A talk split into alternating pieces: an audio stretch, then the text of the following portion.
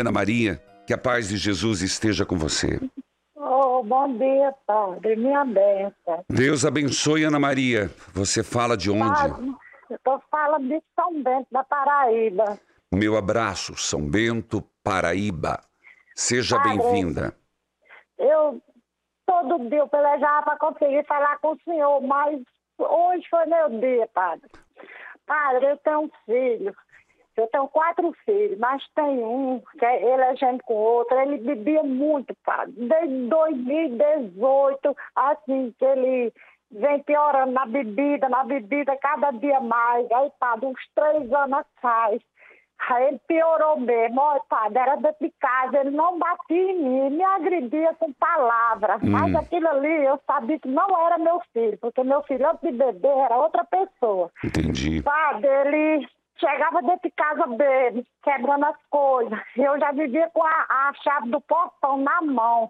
De noite eu passava a noite sentada, com medo dele fazer alguma coisa comigo, com a Oh, chave pra correr. Você tá brincando fora, que padre. que vida, Foi, minha padre. filha, que vida Aí, difícil. padre, olha, todas as orações que o senhor fazia, eu fazia junto, junto, padre. Teve um dia, 10 horas, quando eu liguei meu rádio, lavando a cozinha, ele chegou bem, batendo nas paredes, padre. Aí eu olhei assim pra ele, desesperado, eu disse, oh meu Deus. Por que, meu Deus? Meu Jesus, deixa eu ter chaga. Tudo que eu me pego com vocês, vejo tanto testemunho bonito nesse programa do Padre. Deus, faça alguma coisa pelo meu filho, Senhor, que eu não aguento mais, Pai. Eu não estou mais no fundo do poço, não. Eu estou na lama enterrada, Senhor. Se o Senhor estiver comigo, me mostra, Pai. Padre, Deus disse assim, minha filha, eu vou te mostrar que toda vida eu estava com você e estou. Padre, os irmãos não queriam mais saber dele. O pai, quando estava dentro de casa, ele agrediu o pai, assim, palavrou o pai e ia embora, porque é doente de pressão. Então, padre, só ficava eu, ele e Deus. Então, eu- Deus disse, minha filha, eu vou te mostrar. Eu nunca saí de perto de você e do seu filho. Dentro de 15 dias, os irmãos se reuniram, os outros três irmãos dele e o pai, colocaram ele numa clínica no dia 17 de novembro.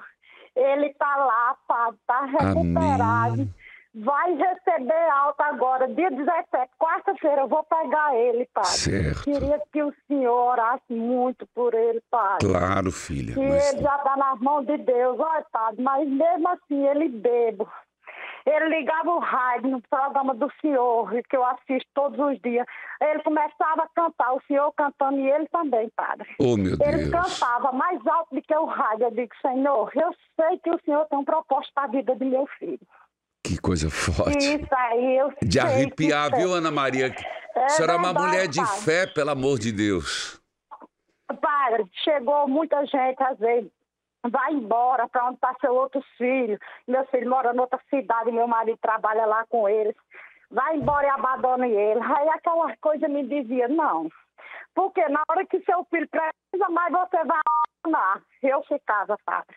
Mas era só na força de Deus, padre. Não era mais ninguém. Entendi. Só Deus que me sustentou até agora, padre.